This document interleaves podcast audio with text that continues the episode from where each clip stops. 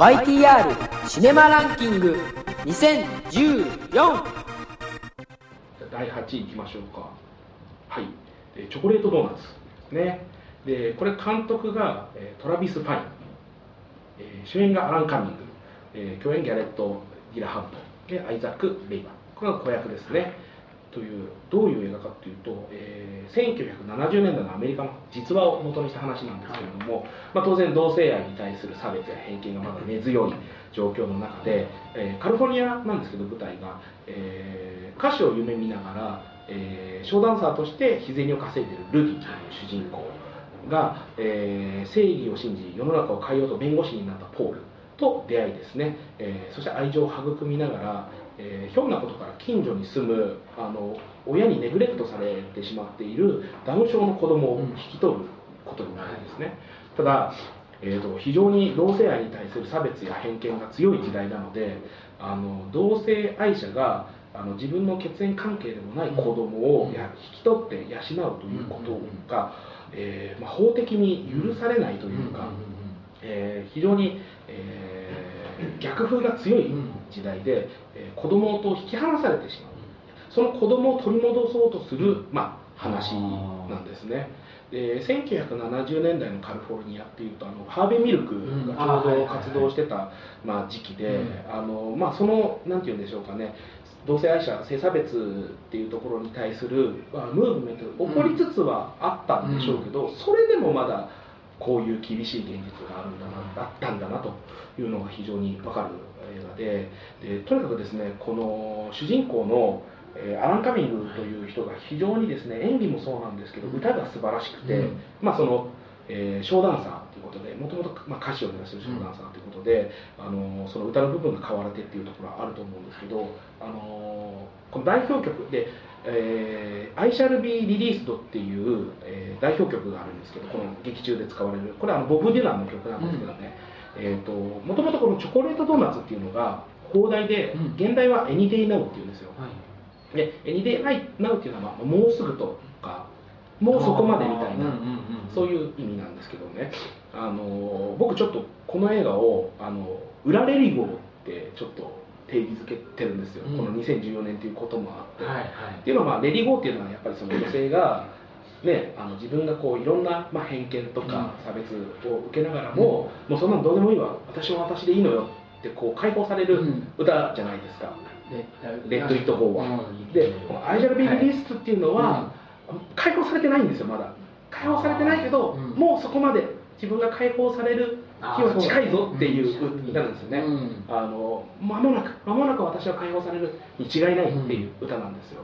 だからそのなんていうのこう高らかにねその解放を歌うことも素晴らしいとは思うんですけど、うん。現実としてやっぱりまだ性差別であったりとか、そういうなんか、えー、と社会制度によって守られずにこぼれ落ちていってしまう人とかっていうのはまだいるわけででそういう人のことを考えるとこの「エリデイナウ」っていうスタンスうんがやっぱり一番しっくりくるというか、あうん。という意味で僕はこうちょっと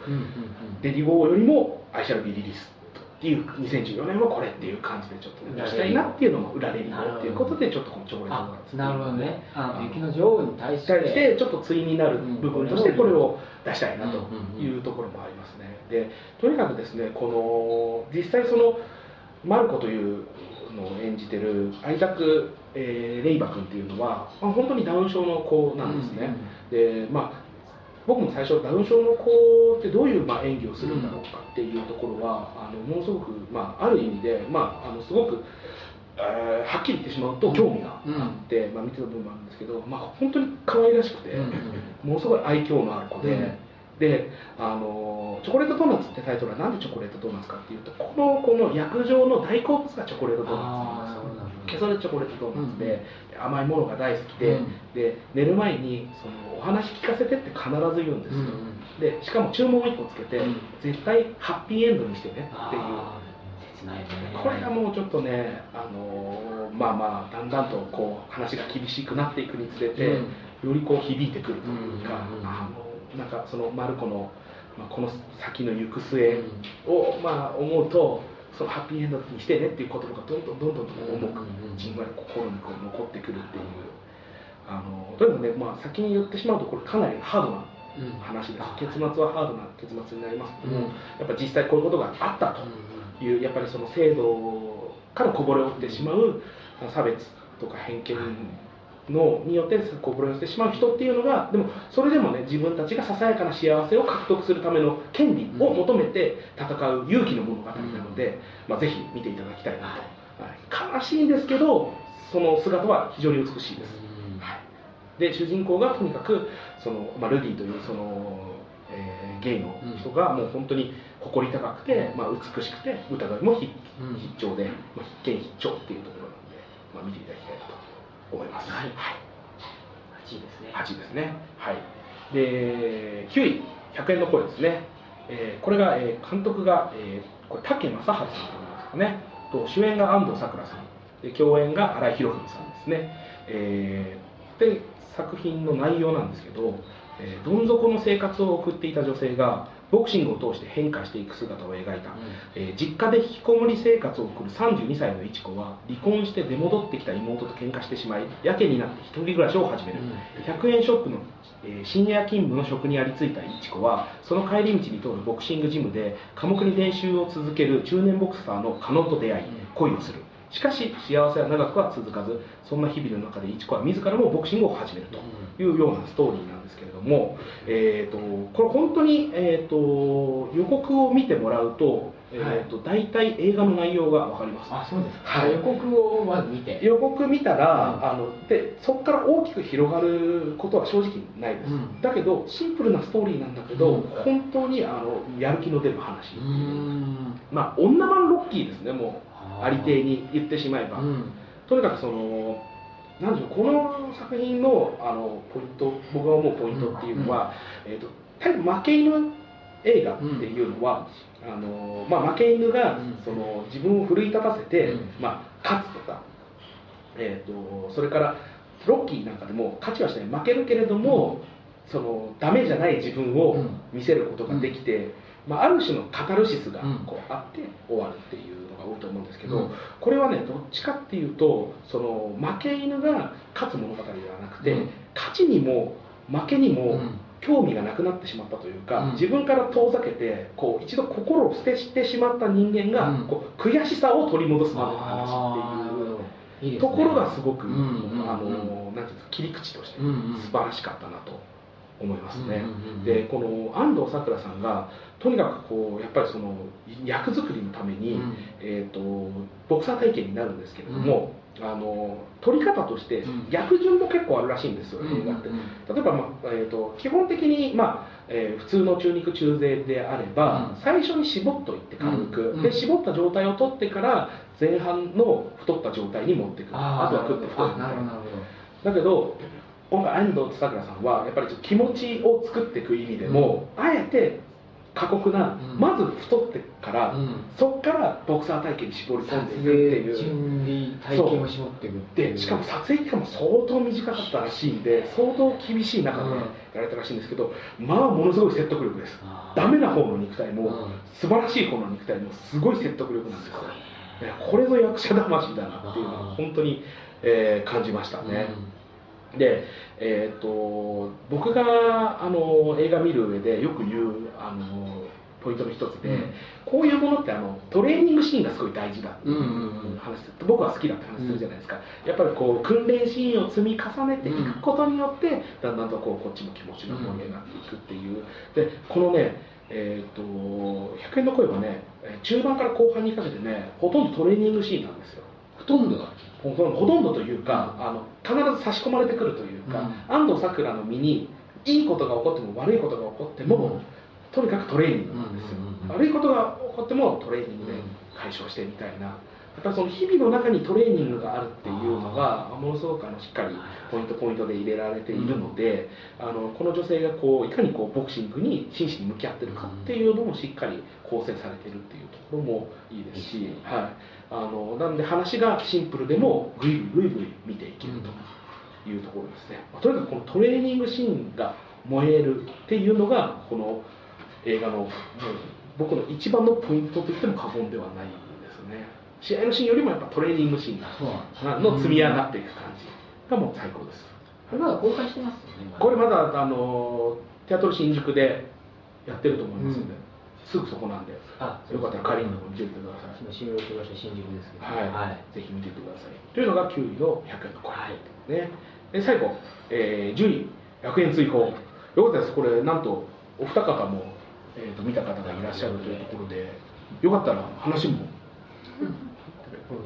入っていていただければいいと思うん。ですけども、簡単にこ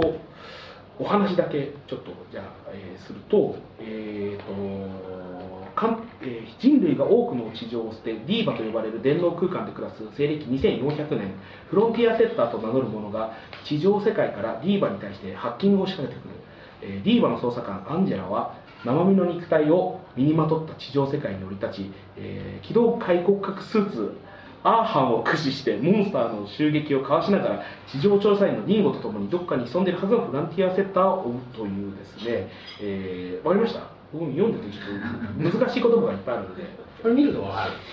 だからと思います。あの簡単に言うと地球人類が地球を捨てて、えー、と宇宙に飛び出して、でしかも肉体を捨ててこう電脳空間みたいなところで生きてるっていう、まあ、ちょっと広角機動隊っぽいような感じの話でで、まあ、一部の人間はまだ日本あと地球に残っていて、でその地球からそのコロニーというか、そこに対してハッキングがあったのをそこの調査員みたいな人が、まあ、実際の肉体にこうそのいわゆる精神をココピーしてというかを下ろしてで、えー肉体とともに地球に降りて調査すると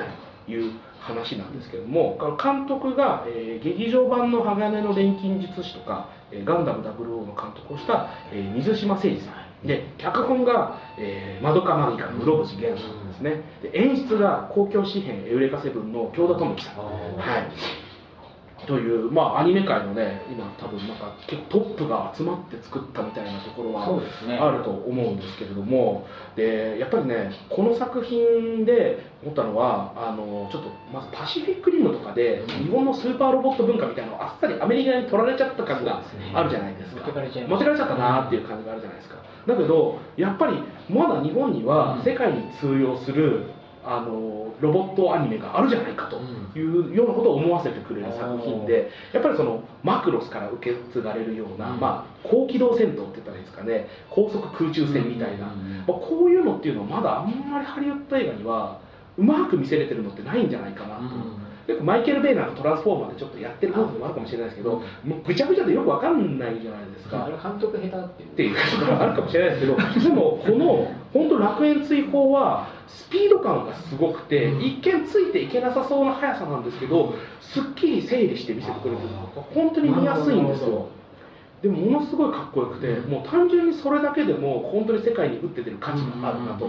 いうところが1点とであとはあのこのフロンティアセッターっていうその地球からハッキングをかけてくる存在なんですけれども、えーとこれちょっとネタバレになっちゃうんですけどあのえこれに関してちょっとごめん言わせてもらいますね、すいません。はい。えー、とこれあの作業ロボットみたいな、やつなんですよ、うん。フロンティアセッターっていうのは、えー、とに人間じゃなくて、うんうんうんでこいつっていうのがあのー言ったらそのなんていうんですか地球人類が外宇宙に旅立つための、うん。こうまあ、宇宙船プロジェクトみたいなのの、うんうん。えー、とそのなんていうんですかねあのそう進める中で必要な作業ロボットの一員、はい。まあ、人工知能があるんですけれども、ただその地球人類が外宇宙に行くことをやめて、うん。あの近くの宇宙にコロニー作ってしかも電脳性空間の中に入って世界を形成してしまったことこのプロジェクトはもう凍結してしまうんですよ、でこのフロンティアセッターっていうのはあのその外宇宙に行く人類を探すためにこう呼びかけを実はしてたっていうところなんですね、でえっ、とこれっていうのがあの2001年宇宙の旅うんってあったじゃないですか、はい。あれも、えー、とハルという、うん。えー、と人工知能とボーマン船長が、えー、と戦って、うん。で最終的に人間が勝って、うん。人間が外宇宙に行って、うん。次の人類へと進化するっていう話だったと思うんですけど、そのね逆を行く話なんですよ。で最近ほら例えばそのオランウータンに人格はあるのかみたいなニュースが出たりとか、あとはねあのこれちょっと合わせて見ていただきたいんですけどあの映画「クレヨンしんちゃんガチンコ逆襲のロボ父ちゃん」これもちょっと似たような話で、うん。これも若干ネタバレになっちゃうんですけどあこれはあんまりネタバレ言わない方がいいこれはでもねこれもまあまあそういう話で要はロボットの人に人格は認められるのかとかあのそういう人間以外のものの人格問題みところの、まあ、ある意味で言うと一番最新というか一番先まで突き抜けたのがこの楽園追放だと思うんですよね、なるほど、うん結局見た方はちょっとあ話入ってます。あどうぞどうぞどうぞ。ああそうどうぞいいですか？うんはい入っていただいて、はい。診断があれば。ええ。僕も結構同じ意見なんですけどまああの戦闘シーンで順位僕の中でも勝ち取ってる映画なんですよ、であとメカニックデザインっていうのはさっきおっしゃったようにあの UI デザインっていうかは日本人しか絶対考えられない、うん。あのパシフィックリムとかトランスフォーマーとかはそのロボットの見た目とかはそういうかっこいいものを日本のそれに影響を受けてうん。作れたかもしれないけど、うん。そのパあのパイロットのこの辺のインターフェースデザインそのロボットの中ですよね、うん。そ操縦席のデザインとかに関してはやっぱすげえなと思って、でその楽園追放に出てくるそのなん多分ロボットのなんなんていうんですかあれ名前。フロンティアセッター。あだってあの自分が乗るやつです。あれがねアンアンハー。そう。アーハンだ。アーハンストーリーってでも専門用語は俺も全然わかんないんですよ。もうガンダムと一緒でもうそこみんな知ってるであろう前提で話するんですけど、うん。観客はそんな知らないかったりするじゃないですか。だけどあのロボットってあの、ね、操操縦の仕方がバイクみたいな感じなんですよ、こうやってまたがって乗るタイプなんですよね、でロボットの操縦にこの姿勢って俺見たことなくてすげえと思ってあのアキラの金田のバイクって逆にバイクなのにこっちなんですよ。あーはいはいはい。車のタイプでうん。俺それ見てあこの発想なかったなと思って。でちょっとそういうの好きなもんで、これで操作するロボットってめっちゃ面白そうだなとか、うん。そういうことを僕が見ててそこで上がっちゃってあ僕の中でも去年のランキング4位でうんすげえ高いすげえ高いですね。えあれだけでもあのシーンいやでもそうなんですよそう最後の戦闘シーンだけでも本当に見る価値あるっていうぐらいうわーっていうめっちゃ上がるわっていう感じであのねロボットのデザインでいうとあのやっぱ球体になるっていう部分もうん。ある意味こう現実的というか、うん。まあ、効率考えたらそここれが一番効率いいだろうなっていう、うん。宇宙から地球に飛来してそれこそあのドラゴンボールのポットじゃないですけどそこからこうロボットになるっていうところの必然性もあるしすごいよく考えられたデザインだなっていうあのアーハンっていうロボットは。日本人操縦席好きだよね。あ集積好きだね。あのマクロスでも、うん。あのマクロスプラスかあのあれ渡辺慎一郎、うん。あのカウボーイビバップのはい写真がやっぱりあのなんていうんですか操縦席視点みたいのうん。やるじゃないですか、うん。あのちょっと下の方から煽りでうんこう操縦席を見せるみたいな、やっぱああいう視点確か海海外にはない視点かもしれないよね。ね、うん。海外ちょっと操縦席をないがしろにしすぎ。ただ俺ちょっと一個この楽園追放で思ったのは、あの3全編 3DCG にこうなんていうんですかねあのセルの雰囲気のレンダリングを知ってる感じじゃないですか、通常パートは普通のアニメでも良かったんじゃないかなっていう気が一つあって、うん。なんかもうそれの方があのキャラクターアンジェラ・バルザックっていうそのキャラクターが、まあ、非常に可愛らしいあのデザインなんですけど、あの 3DCG にすることによってちょっとなんかそこに対する愛着が湧きにくくなっちゃってるかなっていう気は。日本の限界ですかね。3D の方は。どうなんでしょうね、これでも技術的にはやろうと思えば分けてできたんじゃないかな。不気味の限界？え？不気味の谷がある不気味の谷？どうしても 3DCG にした時に、うん。どうしても自然に見えないうん不気味になってしまうあれがあって、そこが日本は超えられてない、うん、そう、それはあかもろに出てたと僕はまあ思いますね。なるほどね。うん、そこは通常アニメでよかった。あなと。なるほど、結構あのアンジェラちゃんの衣装デザインが、うん。こうお尻とかうん。胸とかを強調するようなデザインになってたんですよ、はいはいはい。ぴったりとして体もムチムチっとしてうん。いて、それを劇場の前の方の席で見ると、うん。こう後ろからのシーンとかの時にお尻がこうあ、グイーとね、あえてのね、尻なめみたいな。でちょっとこううん、髪の毛とかの匂いがしそうなうん、感じはちょっとありあ、あれだ。あーああ、なるほどね。はいはいい。いやもう本当にね、ちょっとね、分かってるな、この人たちっていう、こうそういうサービスもしっかりしてるんですよあ。ー変にお高く止まってないというかうんうんう、んやっぱりそのアンジェラちゃんっていうキャラクターの可愛さみたいな部分とか、うんちょっとお色気みたいな部分もうんしっかり見せてくれるっていう、ものすごい誠実な作り手の。誠実ですよ、それは逆にね。でそこでお高く止まってる方がちょっと鼻につくじゃないですか。そこは本当に素晴らしかった。劇場オリジナルなんですよねこれ。そう劇場オリジナル原作がないんですよ、ん。劇場のために作って書き起こしてるからストーリーもなんか無駄がないというかうまく2時間の尺に収まるストーリーだなと。大体こういうアニメ大体白浅野がね噛んでいます。は。い。デジタル。最近だとね、デジタルあのアップルシードもねやってますしね、うん。今。はい。そういうのがないというそう。でやっぱシナリオがねやっぱり鱗口源のシナリオは本当に素晴らしいなと思って僕は本当にこれあのちょっとねもったいない以来なんですけど、はい。日本が世界にこう発信するっていう意味では世界に発信するある一つの日本語、うん。多分お二人だったら分かると思うんですけど漢字二文字で。これで分かると思うんですけど、あの二文字っていうのは本当にもしかしたら日本にしかない言葉なのかなっていう言葉があるんですよ。なるほどはい。それを見てそれをぜひですねちょっと世界の人にもうん。もったいない以来あのの。何々みたいなのを感じてほしいなという、はい。まあ、ぜひそれは見ていただいて、はい。これは海外協あの効果あるんですかねこれは。なんかでも、まあ出展するんじゃないですかなんかフェスティバルとかどっかが買い付けてくれるんじゃないかなっていう気はしますけどね、うん。とにかく本当に日本日本らしい日本の言葉を、まあ、ああるそういうなんていうんですかねテーマ的なところで、うん。まあ、その人間とその機械の境っていうのは何だろうみたいな時に必ず発生するテーマをに対して日本語一言で決着するんですよ、うん。それはに日本語で言うとこれだよっていうのを、まあ、それがあーって感じあななんで。るほどね。それをちょっとねあのうん注目して。見ていただきたいなと思います。というわけではい。ベスト10終わりましたが、はえー、とちょっと辞典のお話しさせていただいてよろしいですか、はい。えー日々ロックなんですけどもこれ監督は SR 埼玉のラッパーの入江優監督、で主演は野村周平さん。それから二階堂ふみさんですね、はいはい。今もノリに乗ってますけれども。で音楽プロデューサーが石渡淳二さん元スーパーカーの、はい。という音楽的にも非常になあの楽曲提供も9ミリパラベラムバレットの滝さんとか、まあ、爆弾ジョニー忘れらんねえよとか、うん。まあ、一線で活躍するミュージシャンが楽曲提供してるっていうことでも話題になったんですけど、はいすみませんこの話ねちょっと作品は置いといて、うん。また起こったんですよ。また起こったんですよ、はい。何でしょう？あのこれ僕公開日に見に行ったんですけど、えー新宿ピカデリーですね、うん。で、えー行く前にちょっと公開えー、となんていうんですかね、えーあ本編が始まる前にトイレに行ったら、はい。なんか見覚えのあるちょっと滑腹のいい方あがい。らっしゃったんですよ。はい。はい僕なんか見覚えあるなでまあそのまま本編を見て、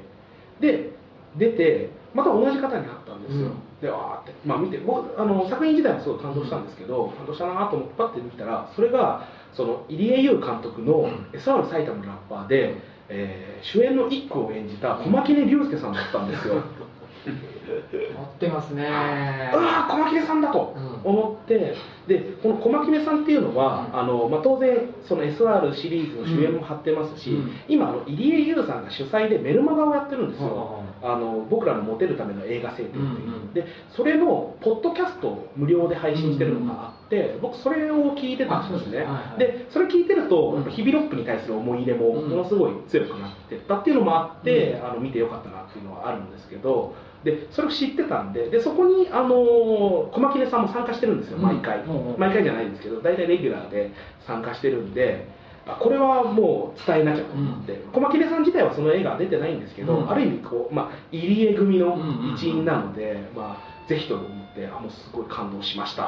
つって言ったら、まあ、僕出てないんですけどねって、まあ、軽く交わされたんですけど、でまああのまあ、僕熱くすっごい喋ってたら、もうなんかああはいはいはいはいみたいな感じでバーって言っちゃったんですよ。あああなんか伝わんなかったなと思って、うん。ちょっと残念だなと思ったら実はその後ポッドキャストを聞いたらですね、理由がありまして小牧根さんが「いや僕その直前までピカデリーで見てて本当収録の時間に間間に合わそうもなくてもうギリギリで走ってきたんですけど」うん。って言っててあそれで急いでらっしゃったんだあ。というのがまずあ分かりまして。でここがなんです、で感想を言い合ってる時たに、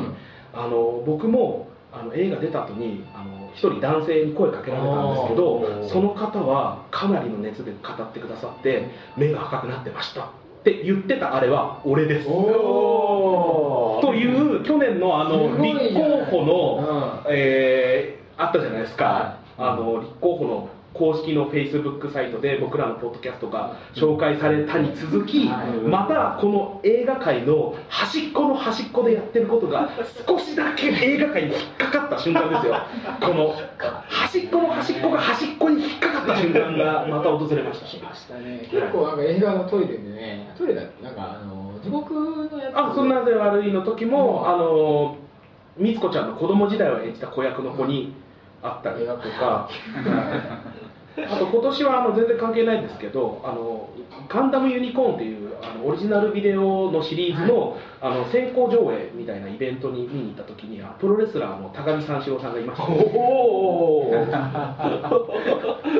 という出くわし方出くわしますね。しました。何かと。